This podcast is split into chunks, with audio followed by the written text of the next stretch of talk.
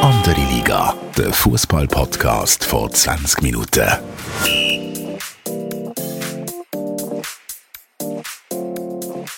Willkommen zu einer neuen Episode von Andere Liga, der Fußball-Podcast vor 20 Minuten. Mein Name ist Tobias Wedermann, Sportchef vor 20 Minuten und ich bin auch heute wieder mit dem wunderbaren Fabian Febu Rauch, NZZ-Fußballjournalist, Kicker-Korrespondent in der Schweiz und so weiter und so fort. Febu, wie geht's dir? Guten Morgen, Tobi. Geht mir gut. Ich muss vielleicht vorausschicken, ich leide ein bisschen an Heuräumen, wie wir in Bern sagen. Und das fängt bei mir immer relativ früh an. Wenn ich also ab und zu ein bisschen schnoddere, tut es mir leid. Ähm, hast du das eigentlich auch, Heuräumen? Ich habe Heuschnupfen. das, ist ja, das ist ja ein guter Start. Das ist ja ein guter Start. Zürcher und Berner verstehen sich. Es hat viel bewegt das Wochenende, fußballtechnisch. Was ist so? Wir haben uns gestern am Derby kurz gesehen, oder kurz gesehen, wir sind nebeneinander gesessen, 90 Minuten lang. Äh, was ist so, was hat dich am meisten bewegt? Das Derby ja wahrscheinlich nicht. Ja, das stimmt. Der Berner war in einer grossen Stadt gestern in Zürich, wobei fußballtechnisch ist er eher eine kleine Stadt gewesen. Immerhin schöne Kulissen. Mir hat am meisten bewegt. Logischerweise der Neymar ist mein absolut Lieblingsfußballer. Gestern wieder mit der Bahn abtransportiert worden. Äh, unschöne Bilder, tut mir immer ein bisschen weh, Stich ins Herz, aber vielleicht reden wir später noch ein bisschen über internationalen Fußball. Aber es hat mich schon sehr bewegt, natürlich, ihn wieder gesehen zu leiden und ich äh, glaube auch wieder fast ein bisschen gerannt. Dir ist das wahrscheinlich egal gewesen. Ja, irgendwie, er ist halt einfach auch näher am Wasser gebaut. Die Trage in Paris sind schneller mal gezückt. Darum, äh, ich glaube, also, es ist halt, wenn man die Szene bald zehn Jahre, jede zweite Wochenende sieht, geht es einem halt nicht mehr so näher ans Herz. Aber also der Neymar muss Fußball spielen, das ist ja schon auch in meinem Interesse. Gut, jetzt hast du mich scharf gemacht, ich bin bereit für den Podcast. ja, dann kommen wir doch zum ersten grossen Lieblingsthema von dir, der Videoschiedsrichter. Unglaublich, aber wahr, habe ich einmal gelesen. Ist nicht Credits gehen nicht auf mich, aber hat ein bisschen etwas, oder? Ja, also ich meine, du forderst jetzt natürlich wieder die Abschaffung wahrscheinlich vom Videoschiedsrichter. Das sehe ich eher unrealistisch, aber es ist also schon auch wieder ein, ein fragwürdiges Wochenende gewesen. Ich, die eine Szene von Bayern München, wo am Samstag ein bisschen für Aufsehen oder für, Ohren gesorgt hat oder Aufruhr bei den Fußballfans, Rotkarten, aber am meisten gerade mit dem Schweiz Videoschiedsrichter, also das Basel-Spiel gestern. Ich weiß nicht. Es hat die, die Szene von Fabian Frey in der 95. Minute als ich dann vom Derby ins Büro zurückgekommen bin und das gesehen habe, hat mich das recht sprachlos gemacht im Fall. Ja, ja, tatsächlich auch im Zürcher Tram nach dem Match äh, das angeschaut und hat ja geschrieben gehabt, das ist total crazy. Vielleicht müssen wir da irgendwann über die Handsregeln logischerweise reden. Offenbar sind ja die Schiedsrichter angewiesen, solche Szenen ähm, zu ahnden, was absolut absurd ist. Aber trotzdem, ich meine, der Videoschiedsrichter meldet sich, der Schiedsrichter geht das anschauen, minutenlang, es ist irgendwie die 96. Minute, es ist so kein Hand, es ist so keine Absicht, es ist so nichts, es ist so schwachsinnig. Und also ich weiss nicht, ich schaue selber seit fast 40 Jahren, ich habe noch nie eine rote Karte gesehen, aber wenn ich gestern der Fabian Frey gewesen, hätte ich wahrscheinlich direkt rot gesehen, nicht nur gelb-rot. Also das ist ja unglaublich, dass das eine Penalty gibt. Völlig unverständlich. Da gibt es keine zwei Meinungen, oder? Ich sehe es auch nicht so, wirklich nicht. Es ist auch, mehrere Fragen, die sich mir stellen. Es heißt jetzt eben, es, ist einfach so die Regelauslegung, aber ich bin mir nicht sicher, ob das wirklich so ist, weil, also ich habe mal gemeint, ab dieser Saison oder vielleicht sogar ab der letzten Saison ist so, auf Ärmelhöhe gehört jetzt zu den Schultern und ist kein strafbares Handspiel. Was mir jetzt, wenn ich jetzt die Wiederholung 300 Mal geschaut habe, habe ich das Gefühl, könnte schon auch sein, dass die eher in dieser Gegend ist. Und der Servet, die, also 10 Zentimeter neben dem Fabian Frey, lenkt er den Ball noch ab und dann geht er ihm an die Schulter. Also ich finde, wie, ich habe das Gefühl, der Videoschiedsrichter hat dem Sandro Scher, am Schiedsrichter Joggeli, recht schlechte Wiederholung oder nicht alle Wiederholungen Perspektive zeigt. Und ich weiß nicht, ob du das gesehen hast, Colinas Erben, sagt dir das etwas? Logisch, ja. Die sind ja so jetzt extrem beliebt auf Social Media. Das ist so ein Schiedsrichterkollektiv oder ein ehemaliges Schiedsrichterkollektiv, wo auch für Sky in Deutschland zum Teil auch live im Fernsehen die, die kritische Szene der ersten und zweiten Bundesliga analysieren. Und die schreiben also auch, für mich normale Armhaltung im Sprung zum Kopfball und damit keine unnatürliche Vergrößerung des Körpers. Der Ball fällt von oben auf den Arm, bla bla bla. Kein, das Handspiel würde ich nicht als strafbar bewerten und das sollte aus meiner Sicht auch kein Grund für den VAR sein, einzugreifen. Ja, weißt vielleicht schnell zur Handsregel. Wenn du 100 Leute, 100 Zuhörerinnen und Zuhörer von unserem Podcast fragst nach der Handsregel, bekommst du 100 Antworten. Das zeigt ja schon, dass es, da geht etwas in die falsche Richtung. Für mich wäre es ganz einfach, Absicht, der ist klar, der ist das Hand, sonst nicht. Das ist dermaßen kompliziert worden. Und die Spieler zum Teil, wie sie ja in Zweikämpfe gehen, in, äh, im Strafraum, das ist so unnatürlich. Da läuft etwas komplett schief. Die Regeln muss man anpassen. Übrigens, schnell Klammer auf, das Gleiche bei der Abseitsstellung, wo ja irgendwie, wenn der Verteidiger versucht, den Ball zu kontrollieren, dann ist es dann gleich kein Offside, wenn irgendein Spieler im Offside ist gestanden. Wenn er aber zum Beispiel kürzlich ist, Union Berlin hat der Spieler einen technischen Mängel gehabt, und den Ball nicht können kontrollieren Nein, das ist kein Offside. Und das ist so kompliziert. Fußball ist ein einfaches Spiel eigentlich das ist völlig verkompliziert. Und der Schiedsrichter, so bin ich aufgewachsen, so kenne ich es, ist dann am besten, wenn er nicht auffällt. Seit es den scheiß Videobeweis gibt, darf es von mir aus rausschneiden, ist der Schiedsrichter fast in jedem Match, an jedem Wochenende ein riesen Thema. England, Italien, Deutschland, Schweiz, überall. Das zeigt, der War muss weg. Mir ist klar, dass das illusorisch ist. Aber seien wir mal ehrlich, wenn all die Situationen, die es jetzt wieder gegeben hat, schon nur in den letzten zwei Wochen, wenn es der War nicht gibt, gibt es die Situationen nicht. Lieber mal eine Fehlentscheidung, wo einer das Hands nicht sieht, oder eine Thierry Ari-Szene, dann zumal mit Frankreich gegen Irland im Qualifikationsspiel. Unschön, aber lieber mal so etwas, als immer wieder das Theater minutenlang warten. Gestern ja im Derby auch. Zürich jubelt über Ausgleich. Zwei Minuten später, oh, Hand zählt nicht.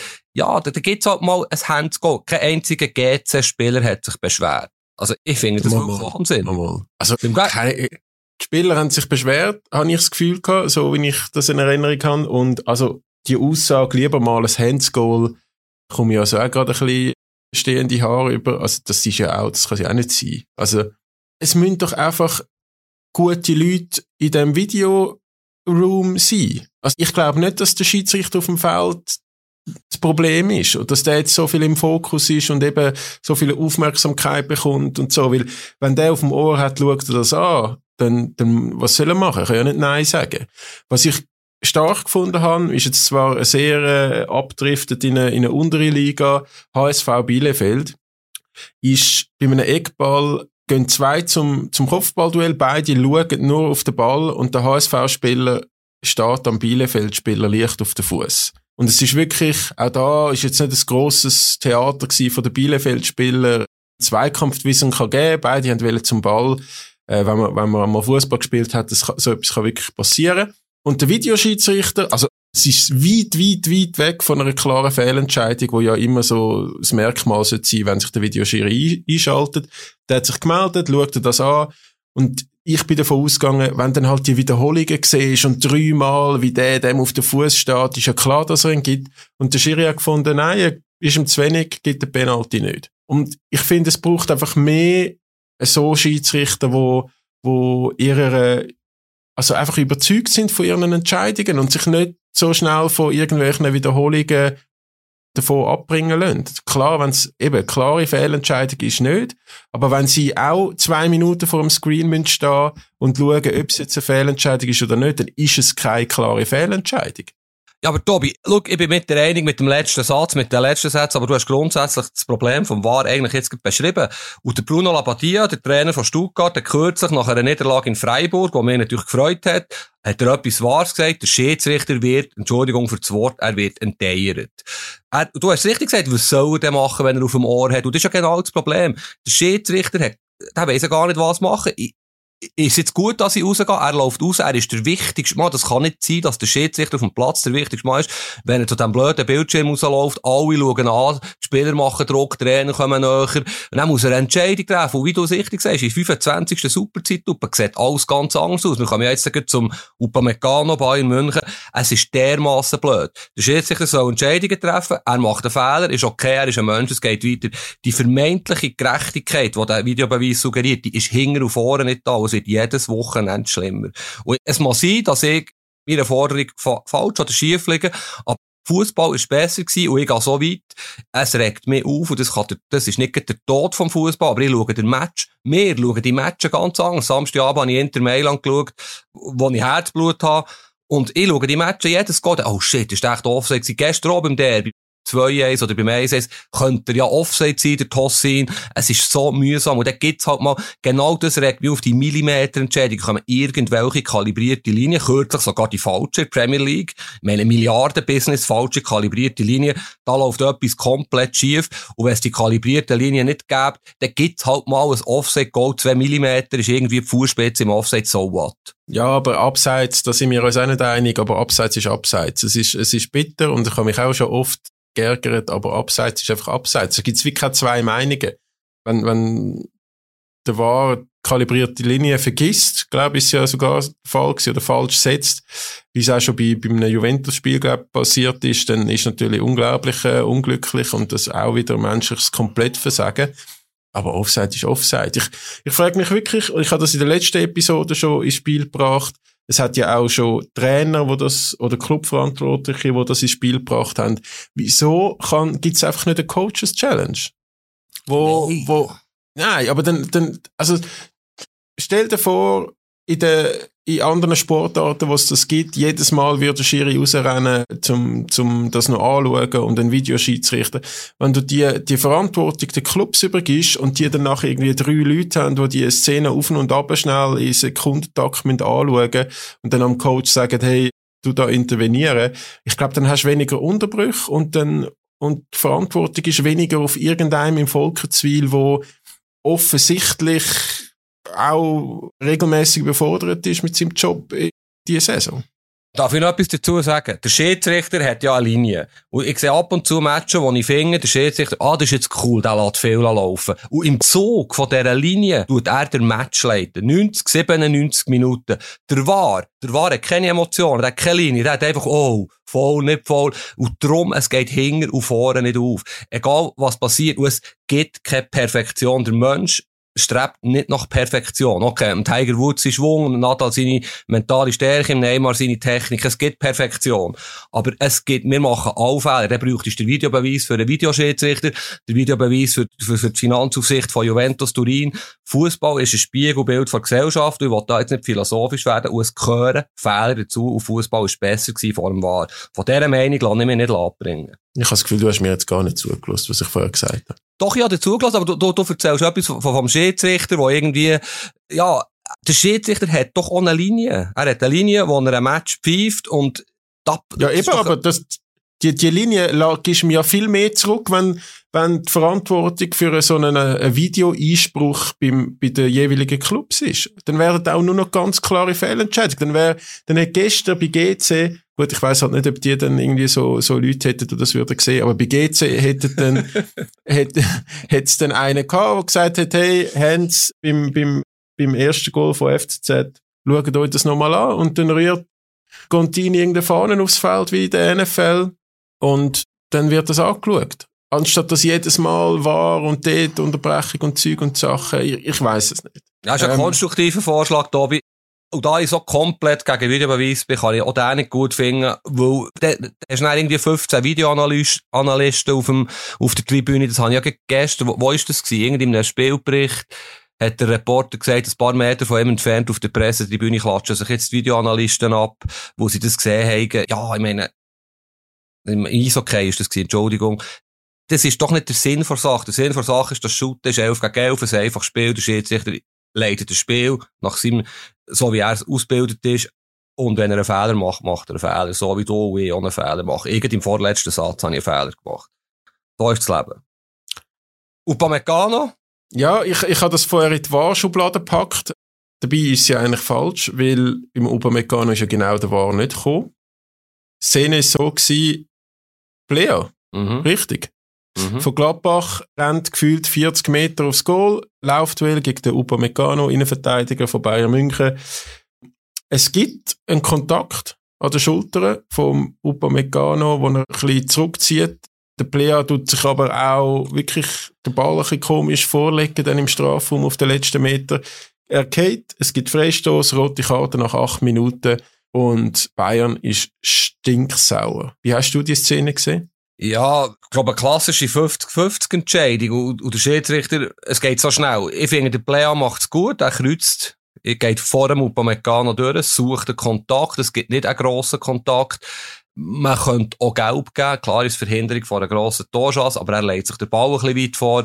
Wir sind schon sehr im Detail, es geht schnell. Wir finden, man kann die rote Karte geben, aber es ist brutal streng. Ich hätte wahrscheinlich gelb gegeben. Aber was ja sehr witzig ist, ist ausgerechnet Bayern München, wo seit Jahrzehnten irgendwie bevorteilt wird, ist ein schwieriges Wort bevorteilt, aber sicher nicht Pech mit Schiedsrichterentscheidungen, jammert jetzt über einen Schiedsrichter.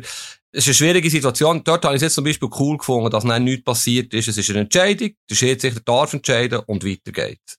Ja, also das sehe ich ähnlich wie du. Es ist ganz klare 50-50 Entscheidung.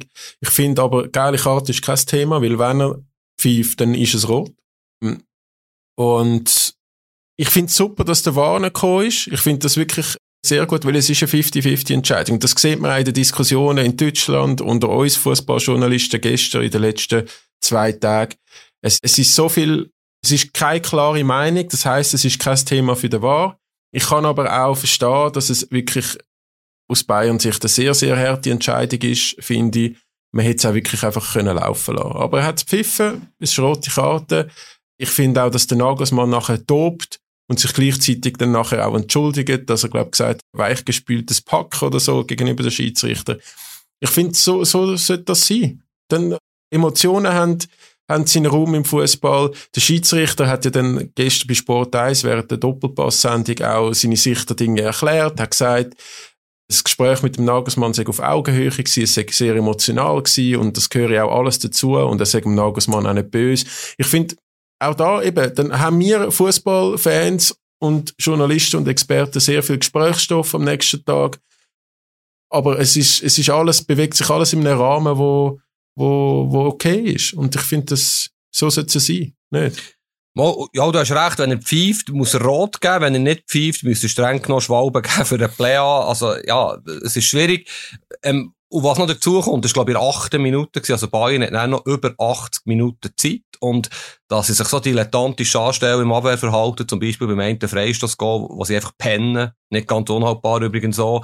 Ja, da kann auch wieder der Schiedsrichter nichts dafür. Und ganz ehrlich, wenn das bei Hoffenheim Bochum wäre passiert, sagen wir, Bochum hat dort eine rote Karte gesehen, würden wir jetzt nicht drüber reden.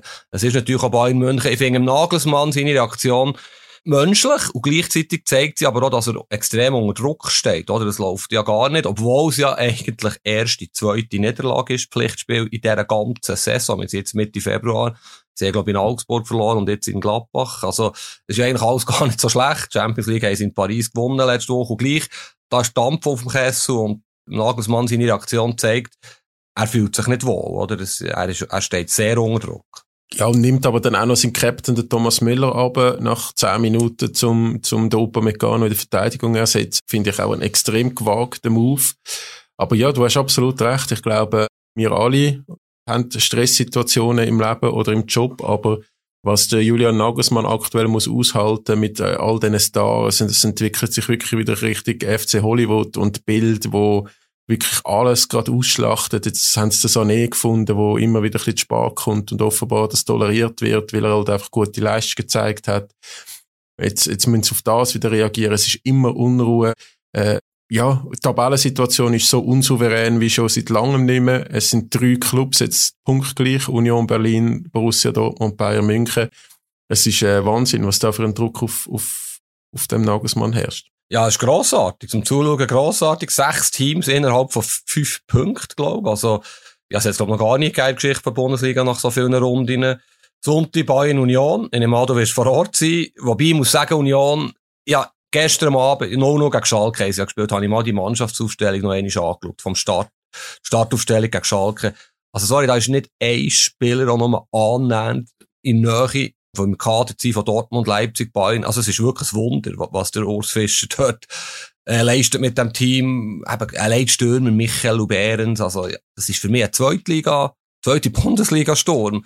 Also absolut sensationell und sie werden Bayern sicher das Leben auch schwer machen, weil sie einfach vermutlich kein Team sind, das 4-0 untergeht in München.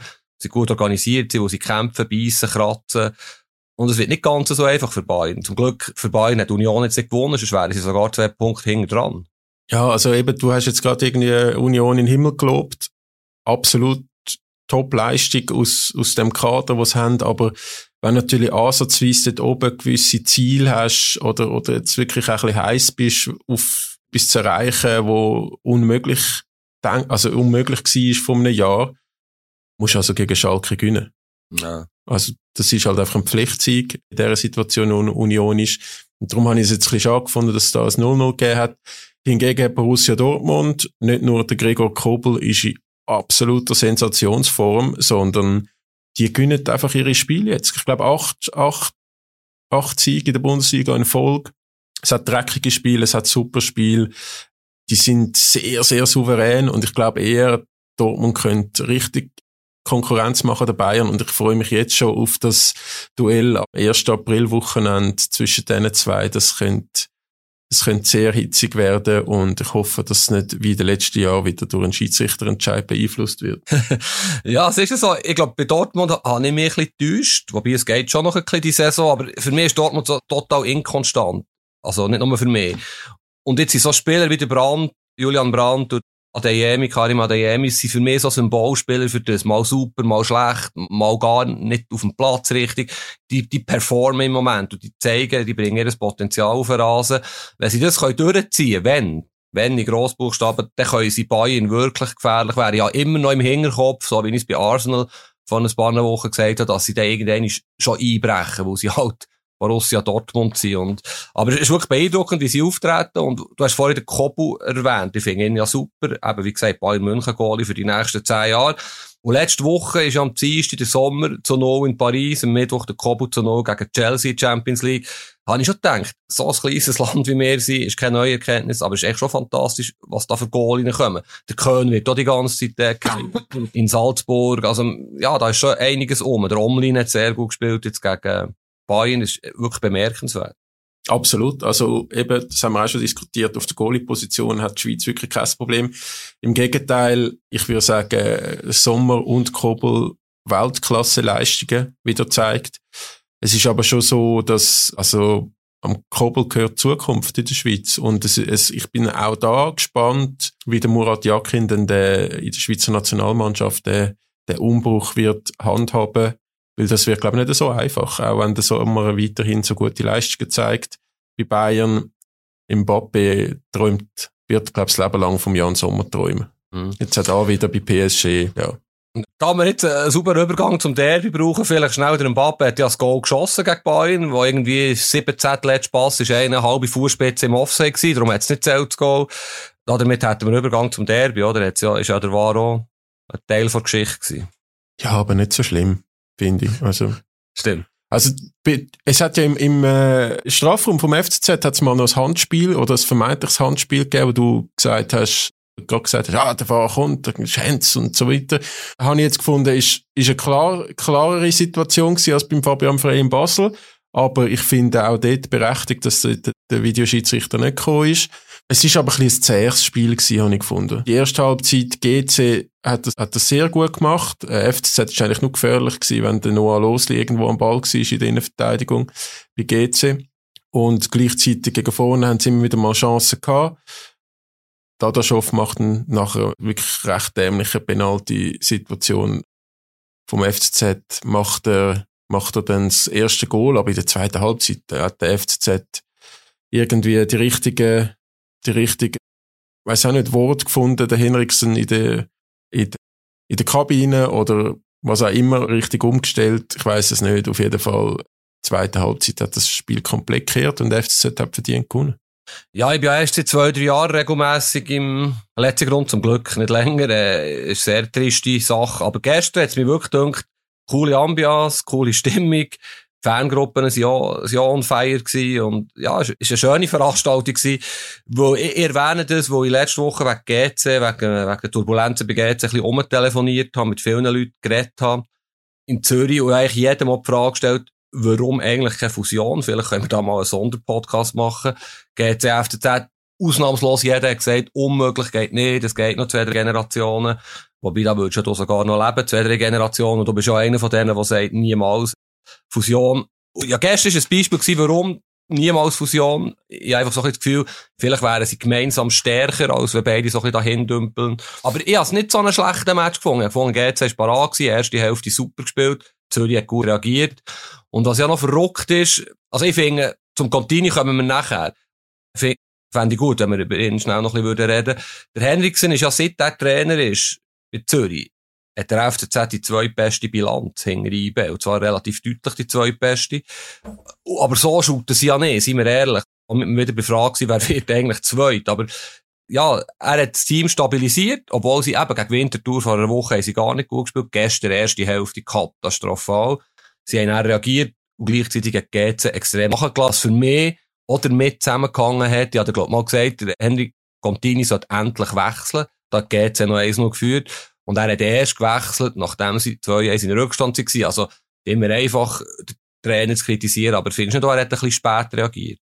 Ja, aber Wechseln ist nicht am Contini seine Stärke. Also ich bin jetzt schon ein paar Mal im letzten Grund und dann gedacht, entweder, wieso wechselt er nicht oder wieso, was macht er gerade da? Also ich, ich habe das Gefühl, das ist, aber es ist halt auch, oder, der, der Kader, den er zur Verfügung hat, ist in der Breite einfach wirklich nicht so gut. Wenn sich da ein paar verletzen, dann, dann wird es schwierig. Und es ist, es ist wirklich, ich habe das ja gestern da Amir Abrasch gefragt, ob es nicht ein bisschen ernüchternd ist, bei einem Club zu spielen, wo, wo irgendwie fühlt seit zwei Jahren Transferfenster nicht in der Agenda eingetragen hat. Ich weiß nicht, was die machen. Ich weiß es wirklich nicht. Es, es wird gar nicht so viel fehlen.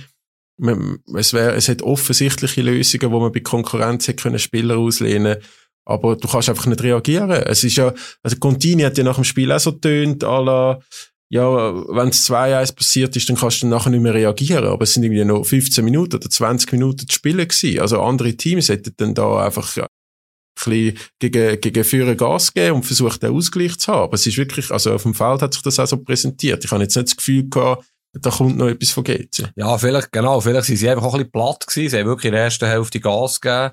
Und mir hat es gedacht, das habe ich auch geschrieben, vielleicht hätte Contini quasi auch zeigen oder protestieren, hey, schaut mal, ja gar nicht auf der Bank. Das ist, für ihn, er darf ja wahrscheinlich nicht die Wahrheit sagen, solange er Trainer ist, was er davon haltet, von diesen Vorgängen begeht, ist natürlich auch sehr frustrierend, oder?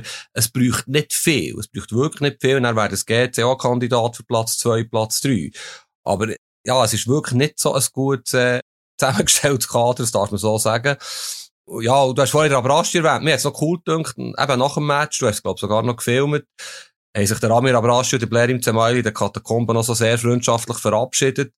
dann habe ich so gedacht, das sind eigentlich schon zwei grosse Figuren, wenn man das, ältere Figuren natürlich mittlerweile vom, vom Schweizer Fußball sogar, aber ganz sicher vom Zürcher Fußball. Und irgendetwas wird fehlen, wenn die zwei irgendwann nicht mehr da sind. Bei diesen zwei Clubs. Ja, es sind halt, also beim FCZ hast du noch ein bisschen den Brecher, der auch so ein bisschen ist, aber es sind halt einfach zwei, die wirklich äh, die beiden Clubs auch im Herzen repräsentieren. Mhm. Und ja, ich habe noch spannend gefunden, Blair und Gemelli hat gesagt, man hätte den Willen wieder entdeckt, zum zurückkommen, wo so ein bisschen der Wille in der Mannschaft zurückkommen, wo, wo sie letztes Jahr zum Meister gemacht haben. Ich habe das ein bisschen grosse Wort gefunden nach so einer Katastrophenhalbzeit in der ersten und äh, gegen Winterthur das Spiel, das ganze Spiel.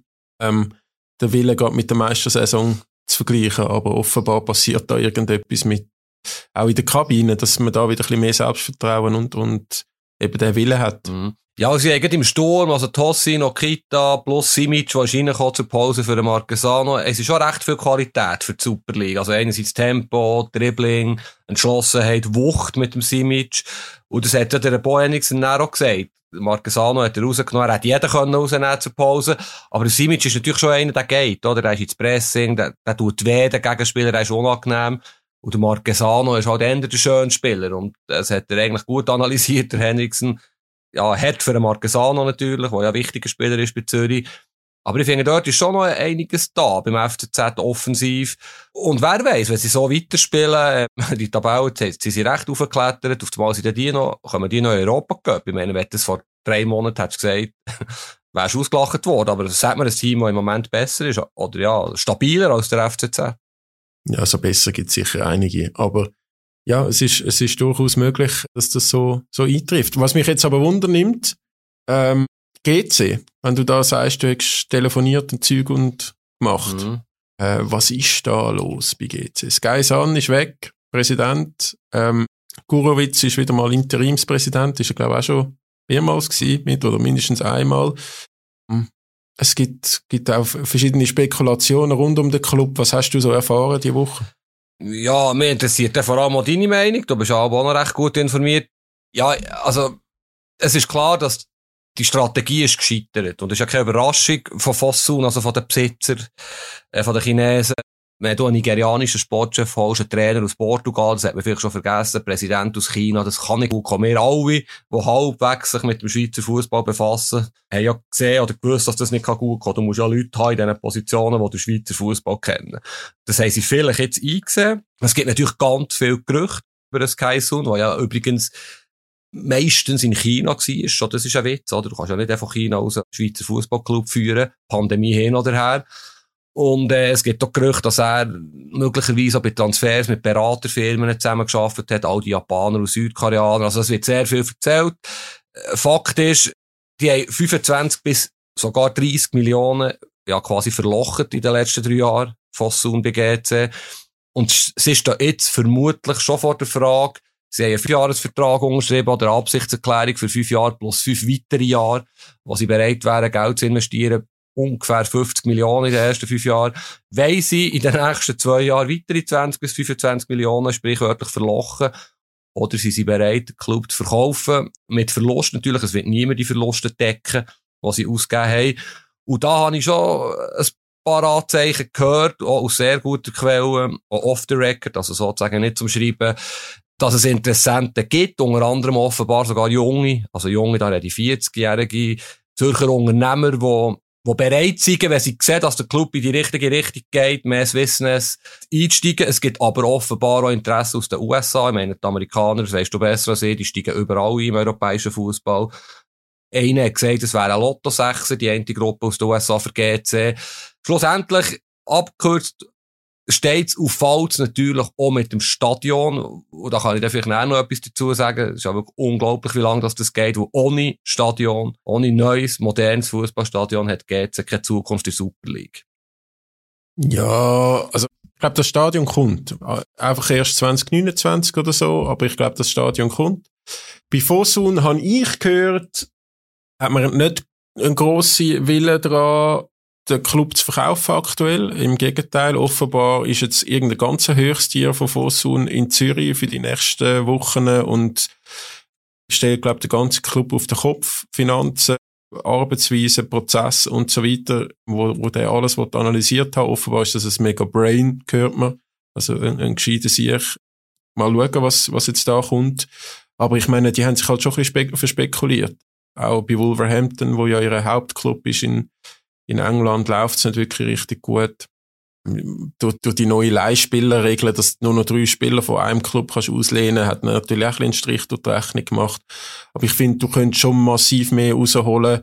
Also wenn du, wenn du erzählst von 30 Millionen, die die verlochen haben, frage ich mich, für was? Also, ähm, ja, ich glaube, da, da hättest du mit den richtigen Leuten, könntest da, könntest da schon noch mehr rausholen aus dem, aus dem ganzen China-Geld. Aber ja, ich bin gespannt, wie das, wie das weitergeht. Ich habe auch gehört von Interessenten, aber ich meine, Interessenten rund um GC gibt's immer wieder. Die wenigsten haben dann wirklich zugeschlagen. Ich, ich bin sehr, es ist, es ist schwierig. Und es ist auch ein bisschen schade für den Club, dass jetzt der, dass jetzt das wieder, Wiederaufstieg, Investoren, habe ich gedacht, da, da passiert etwas, aber. Ja, weißt, ja. das ist ja eigentlich das Krasse dran. Im Prinzip, wenn du drei Jahre kannst zurückspulen das Geld, das sie investiert haben, da müsste ja locker auf Rang 2, Rang 3 stehen. Aber es ist ja wirklich mit Ansage, all die, die personellen Entscheidungen, die Leute, die Macht sich auch, zum, ja, das hat, das hat jeder von uns gesehen, das kann nicht gut kommen. Und das ist ein bisschen das Traurige dran, oder? Dass sie so viele Managementfehler gemacht haben. Und wenn ich ein Buch würde schreiben über einen Fußballclub, der das Missmanagement macht, dann könntest du im Prinzip GC-Geschichte aufschreiben. Sogar die Namen sind ja passend für ein Buch. Sky Sun, jetzt kommt der Bill Pan, der heißt Bill Pan, der Typ, der jetzt da in Zürich ist, äh, ist wirklich ein Fossel und so Finanzaufsicht. Geht offenbar immer dann ins Ausland schauen bei all diesen Aktivitäten von Fossel, nicht nur im Sport, Geschäfte nicht so laufen, wie sie sollten. Also der ist offenbar auch, mit dem kann man auch gut reden, hat der Andras Gurovic erzählt. Also der ist wirklich ein Brain, wie du gesagt hast. Wenn sie jetzt würden die richtigen Schlüsse ziehen, ich zweifle einfach ein bisschen dran, nach, nach drei Jahren, dann könnte es tatsächlich vielleicht noch besser werden. es sind ja immer wieder die gleichen Namen, oder? Du musst doch auch Glaubwürdigkeit haben, Identifikation. All die Mats Grens, Marcel Koller, der übrigens mit GC geredet hat vor einem Jahr. Es hat einfach nicht gepasst, das Timing ist ja jetzt in Ägypten. Du müsstest schon allein nur für gegen aussen einfach jetzt ein bisschen mehr Schweiz, mehr Zürich, mehr GC in den Club reinbringen. Der, ja, du siehst ja, wie die Leute im Club davonlaufen. Ich meine, du bist, du bist Fan oder Freund von GC, habe ich gestern übrigens wieder gesehen auf der Pressetribüne. Ähm, ja, wir müssen das Hühnchen mit der Rupfen. Ähm, du siehst ja auch, was passiert und es bräuchte nicht viel. Davon bin ich überzeugt, dass GC eine Zukunft hat. Aber, und beim Stadion, da bin ich anderer Meinung als du.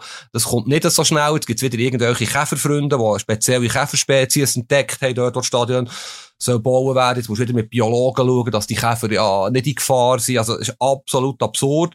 Und es ist ja gut, das habe ich schon ein paar Mal gesagt, haben wir in der Schweiz die direkte Demokratie und können bis vor Bundesgericht irgendwelche Sachen verhindern. Aber siehst auch in Aarau oder bei anderen Standorten, es kann dann auch zu weit gehen, oder? Also wenn irgendwelche Einzelpersonen jahrelang ein Stadion verschleppen, da habe ich dann ehrlich gesagt schon ein bisschen Mühe mit, mit der Demokratie. Einverstanden. Einverstanden. Was ich äh, noch will anmerken also was bin ich jetzt? Zwei Jahre Sportchef, 20 Minuten und kümmere mich sehr intensiv mit Charaktere und Personen, die im Fußball arbeiten.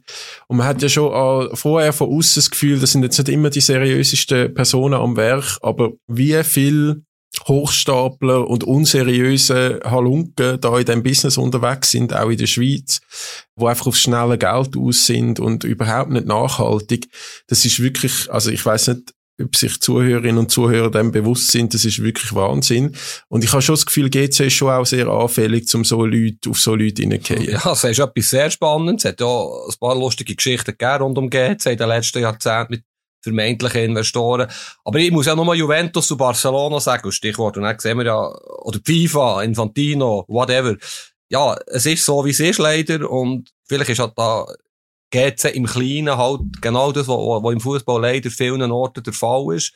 Wie hast du sie bezeichnet? Halunke oder äh, halbseitige Figuren?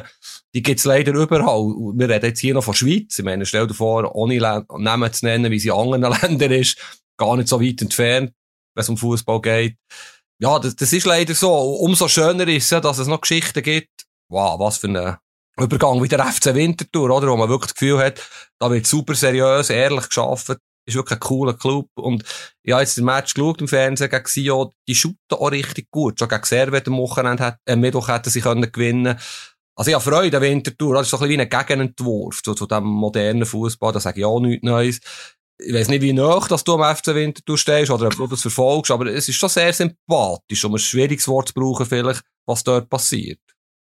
Nein, ich bin, ich bin nicht so, dort bin ich zu wenig Fußballromantiker, dass ich da irgendwie von diesen St. Paulis und Winterthur ein grosser Sympathisant bin. Aber die machen es gut, die haben ihre Berechtigung bestätigt, sie, sie holen ihre, sie sammeln ihre Punkte zusammen, damit die jetzt nicht so klar Letzte sind, wie du das schon, glaube ich, angekündigt hast, oder ich vielleicht auch schon angekündigt habe.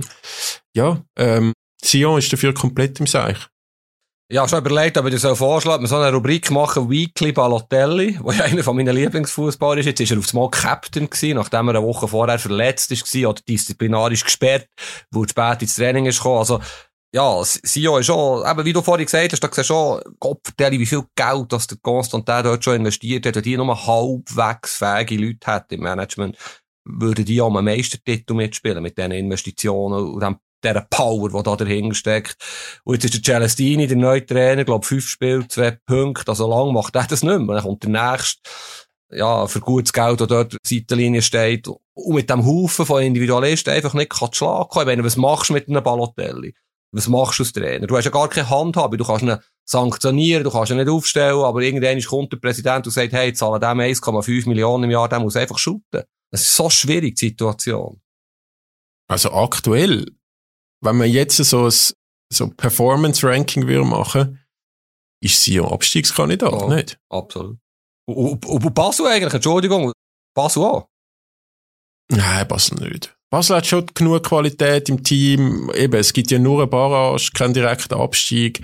Ich glaube eher, Basel könnte es dann wirklich noch packen auf die europäischen Plätze. Aber, also wenn wir dort vorher von, von Personen geredet haben, die sehr viel Einfluss haben im Club, also, dass der David Degen jetzt also wenn man der ganzen Berichterstattung auch bei euch in der NZZ glaubt in den letzten Tagen, dass der eine Art so viel Macht oder sein Ruder am Heiko Vogel ein bisschen in die Hand gibt, bin ich schon auch sehr überrascht, weil ich habe jetzt nicht das Gefühl, dass jemand, wo wie ein Journalistenkollege von uns an der letzten Pressekonferenz gesagt hat, in der Versenkung war in den letzten Jahren, ob der jetzt der richtige Mann ist, zum komplett Basel umbauen und, und seine, seine Gefolgsleute von Deutschland zu installieren. Also, ich meine, ich habe ja schon von HSV-Vibes geredet in der letzten Episode. Jetzt haben sie anstatt einem Scouting-Chef, der schon bei Bayern Erfahrung gehabt hat, als Scouter einen vom HSV geholt. Und ich jetzt gefunden habe, ist jetzt nicht so einer, der ganz riesengroße Perlen auspackt hat in Hamburg in den letzten Jahren. Aber ich kann mich auch täuschen, aber es ist schon so Gefahr von einem Klumpenrisiko. Also wenn jetzt der Heiko Vogel dann in ein paar Monaten wieder nicht gut ist und er seine Scouting-Abteilung umgebaut hat mit seinen Leuten und seinen Trainer geholt hat, dann gibt's dort dann einfach auch wieder einen Knall und dann kannst du gerade alle aufs Mal wieder entlassen. Ja, Heiko Vogel ist natürlich sehr eine spannende Aufgabe, die er hat. Ich sehe es genau gleich wie du. Ich bin nicht so überzeugt von ihm. Und schlussendlich steht zu falsch natürlich mit dem David Degen. Wir haben ja letzte Woche darüber diskutiert, dass er, dass wir ihn im Podcast haben. Ich habe dann tatsächlich angelötet, mal mit ihm geredet. Das, er hat mir ein paar spannende Sachen gesagt, natürlich nicht zum Schreiben oder halt mehr so ein bisschen vertraulich Und er sieht, glaube ich, schon ein, dass der Weg nicht ganz richtig ist. Möglicherweise auch haben sie die falschen routinierten Spieler im Kader, sage ich mal. Ich meine, er wird nicht davon abweichen, ein Supertalent nach einem anderen Club zu holen, weiterzuentwickeln, zu verkaufen. Das ist ihr Geschäftskonzept und es ist auch wirtschaftlich nicht ganz so einfach. Sehr viele Baustellen.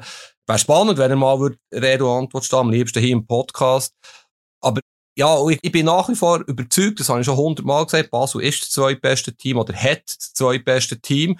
Aber ich habe jetzt heute Morgen schnell auf den Spielplan geschaut von Basel. Jetzt muss man mal hören, bis Ende März. Ich meine, jetzt haben sie im Donnerstag Trabzonspor, sie sind chancenlos im Hinspiel, kann man ausscheiden. Enttäuschung. Dann kommen nacheinander drei Auswärtsspiele in Super League in Lugano und in Luzern und im Schweizer Cup in St. Gallen. Aber theoretisch verlieren in St. Gallen, Schweizer Cup, Viertelfinale. Geiler Match übrigens. Lugano, Luzern muss man nicht zweimal gewinnen. Dann kommt der Heim gegen St. Gallen, das ist traditionell ein heißer Match und dann kommt auswärts IB. Also ich rede jetzt von den nächsten sechs Matches. Studiert mal das Programm. Wenn die sechs Mal nicht gewinnen, dann brennt der Baum so richtig und das ist nicht unrealistisch. Also wird sehr, sehr spannend bei Basel in den nächsten Wochen und ja, gestern haben sie Pech gehabt. Ich eben, der Penalty ist kein Penalty. Aber es ist einfach Unruhe da. Und Fabian Frey, seine Reaktion, er ist so ein besonnener Spieler, so ein besonnener Mensch. 400 Spiele, keine rote Karte, zeigt ja auch, natürlich eben, ich hätte direkt rot gesehen, aber auch da ist etwas um, da ist ein Druck auf dem Kessel, wo, wo in den nächsten Spiel definitiv kann explodieren ja, also, aber das, ich finde das re relativ verständlich, dass der jetzt die geile Karte geholt hat. ja. Dass der, dass der nicht hat können auf, auf seine Emotionen zurückhalten, weil, also, es hat mich wirklich auch sehr geärgert als Spieler. Hm. Wollen wir noch schnell über Premier League reden? Ja, du.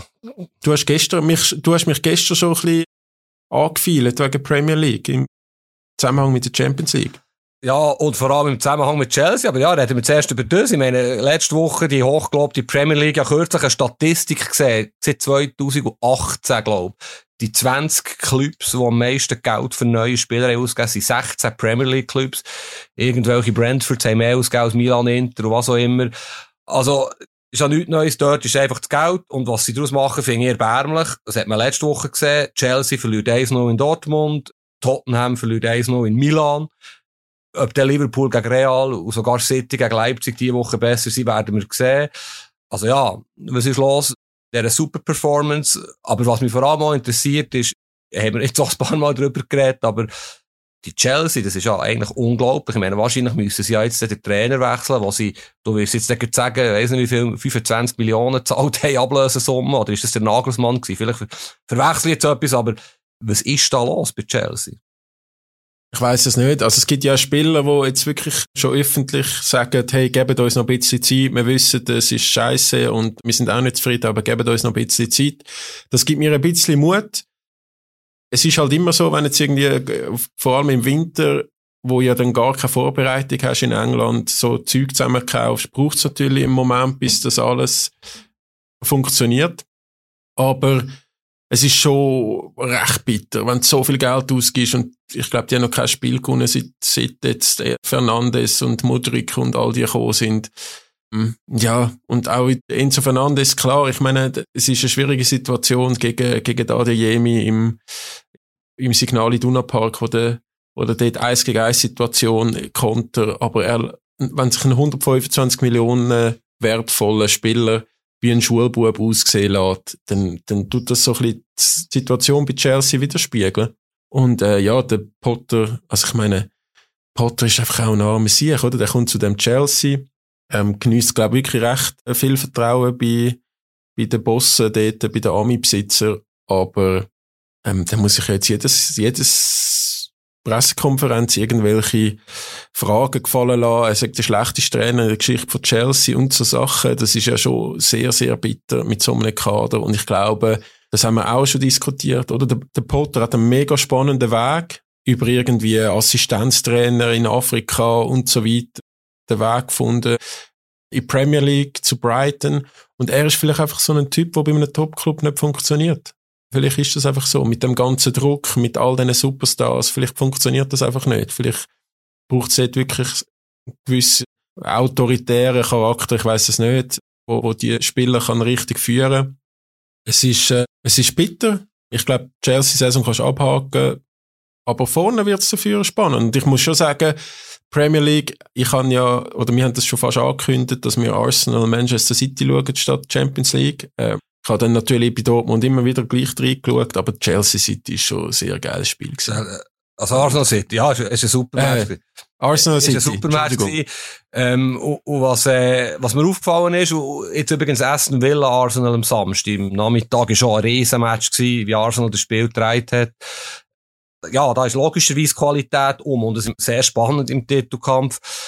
Was mich dort fast am meisten interessiert, oder auch deine Meinung vor allem interessiert, unser Lieblingsthema Granit Xhaka, jetzt in diesen zwei Matches hat er nicht so viel Einfluss gehabt. Und äh, eben seine Rolle haben wir auch schon diskutiert, er spielt viel offensiver, ist eigentlich nicht der Chef im Mittelfeld, ist jetzt neu der Jorginho, der natürlich ein Riesenspieler ist auf dem 6. Er spielt so halb links, so wie der Oedegaard halb rechts ist, aber er ist so ein anderer Spielertyp als der Oedegaard, der ja ein fantastischer Spielmacher ist, torgefährlich, dribbelstark.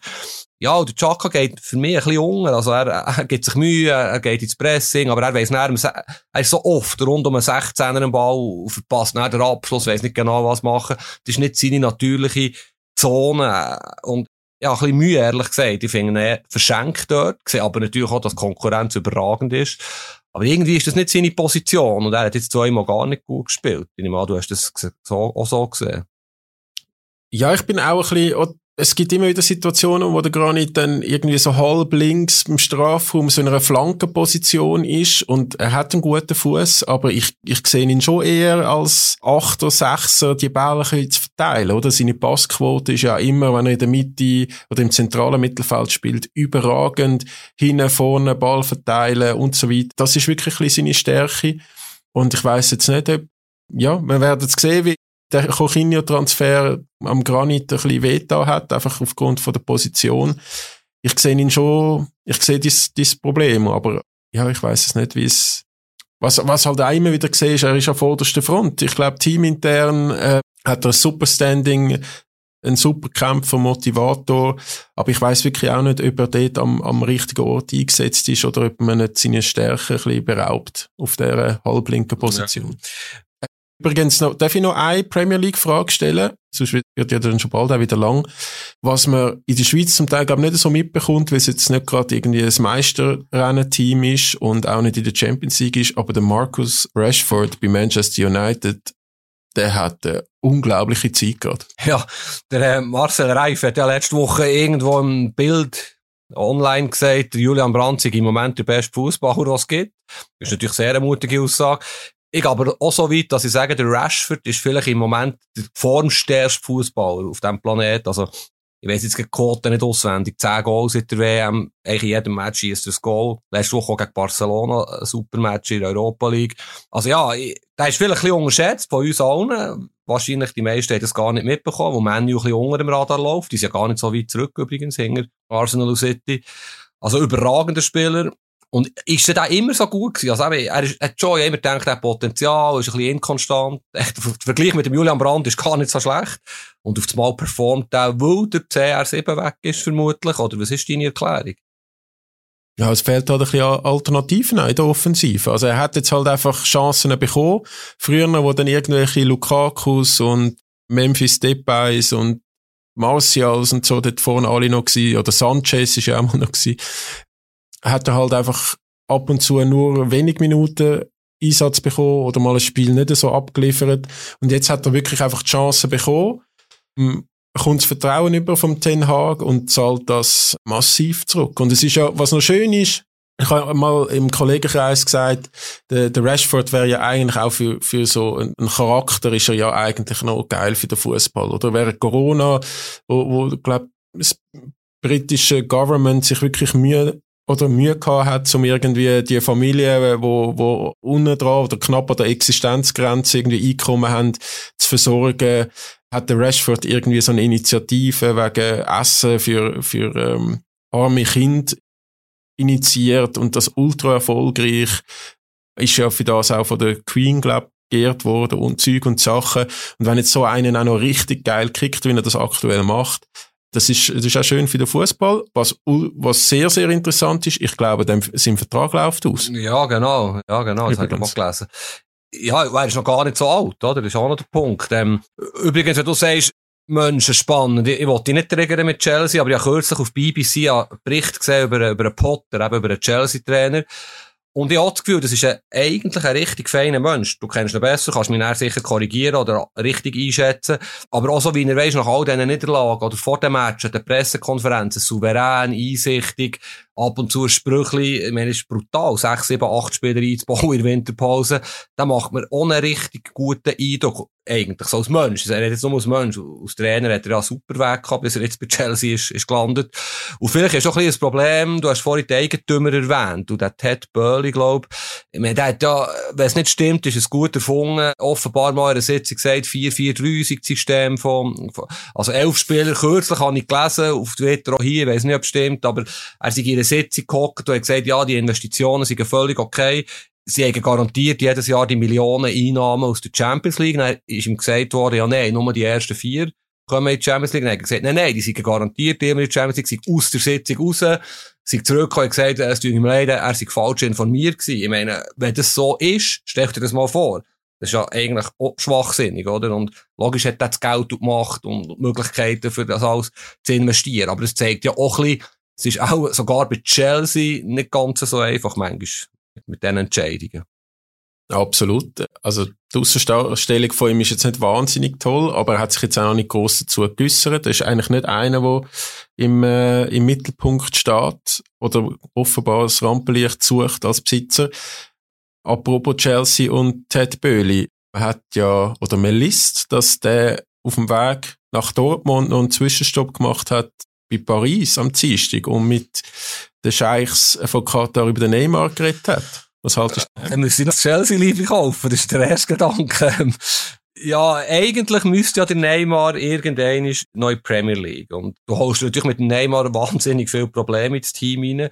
Wir haben das auch, wir weiss nicht unnötig gedacht, aber letzte Woche der Mbappe nach dem Bayern-Match offenbar eine Brandrede in der Kabine, Gielen schlafen gut, erholen nicht gut, essen gut wichtige Phase der Meisterschaft. Ein Tag später geht der Neymar an ein Pokerturnier auf dem Heimweg mit in der Nacht, das Viertel aus dem McDonalds. Das Gegenteil von dem, was der Mbappe gesagt hat, also der Neymar ist, ist, ist auch, ist ein Lausbub, oder? Wird sich, der ist 30, der wird sich nicht mehr ändern. Aber er ist natürlich ein super Marketing-Vehikel für, für, für Chelsea und äh, Paris wollte man ja offenbar loswerden, aus, aus, aus all diesen Gründen, immer verletzt, immer Unruhe. Also ich fände es noch cool, wenn er in, wenn er in Champ äh, Premier League ging, aber es müsste nicht unbedingt Chelsea sein. Aber was sagst du dazu, du als Chelsea-Freund? Ja, ich würde jetzt, wie du sagst, auch gerne mal in der Premier League sehen.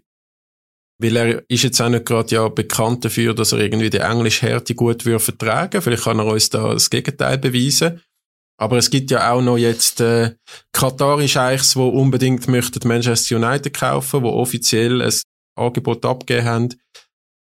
Vielleicht könnte, wäre auch dort das Thema. Ich glaube, also, ich meine, das, Neymar-Theater, irgendwie im Frühling heisst seit Jahren jedes Mal, ah, er hat die Schnauze voll von PSG, will ich gehen, oder PSG hat die Schnauze voll vom Neymar, er muss gehen. Und er ist am nächsten Saison dann gleich immer wieder bei Paris. Er hat jetzt zwar vor dem Champions League-Spiel gegen Bayern, hat er gesagt, er sei, gebe Vollgas bis Ende Saison für Paris. Habe ich jetzt so durch die Blume gefunden, ja, aber also in dem Fall ja, er hat ja, es geht ja Gerücht Vertrag bis 2027 bei Paris, ist schon klar. Es wird so viel erzählt und es ist auch, er hat auch immer, ja, ab und zu ist er ja verletzt, wegen der Schwester Geburtstag hat. Die hat schon gleich wieder Geburtstag. Es ist noch Karneval in Rio. Es ist ja gestern auch sofort nach der Verletzung auch, sind wieder so auf dem Internet so Zeichnungen auftaucht, eben, er ist schon auf dem Weg auf Brasilien, das Festli. Diesmal stimmt sicher nicht. Er hat ja, äh, er wirklich üble Szenen, wenn man Bilder gesehen hat. Aber mit dem, du hast etwas Gutes gesagt. Manchester United mit dem neuen Besitzer, der ja dann wird investieren, sehe ich jetzt ändern. Der Neymar ist genug gross für Old Trafford, für das Ego dort, mit dieser Vergangenheit, mit dieser Geschichte. Dort wäre er sicher absolut Chef und, und Star im Team. Bei Chelsea hat es ja gleich noch der ein oder andere, der, auch noch das Gefühl hat, er sei ein Weltstar. Ich sage ihn bei Manchester United und gleichzeitig muss ja Paris aufpassen, dass sie nicht alle drei verlieren. Der Messi entweder Inter Miami, Saudi-Arabien, im Moment ist er jetzt Barcelona offenbar privat, der Mbappe wird irgendwann zu Real gehen. Also dort, es, ist mega spannend, wie, wie, wie sehen Planungen aus, wenn die jetzt wieder im Achtelfinale scheitern, irgendwann verlieren die Besitzer vielleicht auch das Interesse oder die Nerven, wieder einmal und Tabula Rasa neu anfangen, alles auf Null. Also ja, es bleibt spannend dort im höheren Segment. Nicht nur bei GC oder bei Schweizer Clubs, sondern noch weit oben, eben die Planungen, die müssen jetzt, jetzt werden und es ist mega spannend. Ich kann mir schon vorstellen, dass alle drei weg sind im Sommer. Ich glaube nicht, dass Paris das will, aber ich könnte mir vorstellen, dass das Szenario eintrifft. Dann wird man aber für Ersatz sorgen. Dann machen wir jetzt auch nicht so Sorgen. Aber ja, also ich, ich, durchaus realistisches Szenario, weil Messi ist, glaube ich, wirklich äh, äh, auf dem Absprung. Mbappé, weiß es nicht. Messi übrigens gestern ganz schlecht gewesen, 90 Minuten auf dem Feld und er macht in der Nachspielzeit das Freistoß-Goal. Es ist halt schon magisch. Es ist schon, das ist ein Genie. Wegzuspielen. Was interessiert dich am meisten diese Woche? Vielleicht zum Abschluss? Ja, Champions League. Sowohl Real Liverpool wie auch, also fast mein Highlight-Spiel der Woche Frankfurt-Napoli.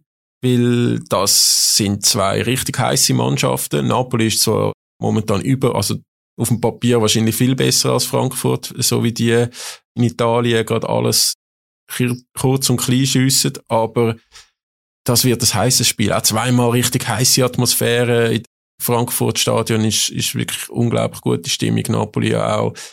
Auf das, auf das Spiel freue ich mich sehr und ja, sonst, ich meine, es ist jetzt jeden Tag Fußball, glaube ich, ab morgen. Oder ab ja, ist übrigens auch Europa League, ein sehr cooles Spiel. Die zwei Matches, die du erwähnt hast, sind wirklich sehr cool.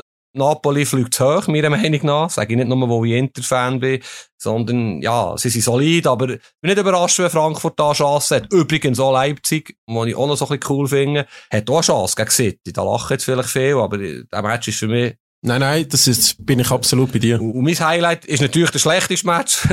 so gesehen von Champions League Woche Inter gegen Porto, da hat man schon Chancen, das ja, verstehe ich, das verstehe ich. Aber da hat Inter schon Chancen, in Viertelfinale zu kommen, was ja gleich noch eine gute Leistung wäre. Und ja, auf dem Match freue ich mich, wobei eben, es ist Inter, wahrscheinlich gibt es wieder irgendein No-Way, so grosse Tristesse im ausverkauften San Siro. Aber egal, die Hoffnung stirbt zuletzt. Gut, die Hoffnung stirbt zuletzt. Das ist das Motto von der Woche von Fabian Rauch. Ähm, was ist am Wochenende? Bayern Union. Ah, du hast noch nicht die Frage beantwortet. Gehst du echt auf München? Vielleicht. Ich bin auch überlegt, am Samstag noch auf Darmstadt zu gehen. Darmstadt, äh, Hamburg, das Topspiel von der zweiten Bundesliga. Krass.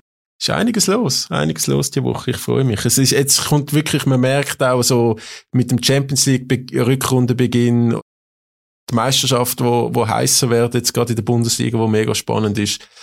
Es, es zieht jetzt auch Fußballfrühling. Nicht nur der Heuschnupfen kommt zurück, sondern auch die richtige Fußballbegeisterung. Gut, darf ich zum Abschluss noch etwas vorschlagen? Ich fände es mal cool, wenn wir über unsere Lieblingsfußballer würden reden. Vielleicht kommen ja Meldungen aus der Zuhörerschaft, ähm, dass du bisschen überlegst, wer sind deine Lieblingsfußballer und ich, dass wir dann mal über die reden. Und was macht eigentlich ein Lieblingsfußballer aus und warum verfolgt man den dann, wenn er den Club wechselt? Stichwort Neymar bei mir. Ja, das fände ich noch spannend. Was haltest du von dieser Idee? Ich tu mir überlegen, ob ich das auch spannend finde. Man, man kann uns ja auch schreiben auf feedback.20minuten.ch betreff andere Liga, nicht nur Feedback, sondern ob man das interessant findet, der Vorschlag vom Fabu. Wir sollen unsere Lieblingsfußballer thematisieren. Ich glaube, aktuell ist einfach so, dass Fußball genug Schlagziele schreibt, dank der FCBs in dieser Fußballwelt, aber äh, ich bin offen. Gut, machen wir eine Rubrik daraus von zwei, drei Minuten nächste Woche. Gut. Dann wünsche ich eine ganz schöne Woche, einen guten Wochenstart, vor allem zuerst mal, und dann ganz viele tolle Fußballspiele, wo auch immer oder was auch immer ihr schaut. Vielen Dank fürs Zuhören. Febu, du hast Ja, ich hoffe, Wort. dass äh, meine Wutrede gegen War Mittwochabend nicht bestraft wird mit einem unglaublichen Entscheid gegen Inter Mailand. Das ist echt mein letztes Wort. Tschüss zusammen, gute Woche. Ciao zusammen. Andere Liga, der Fußball-Podcast vor 20 Minuten.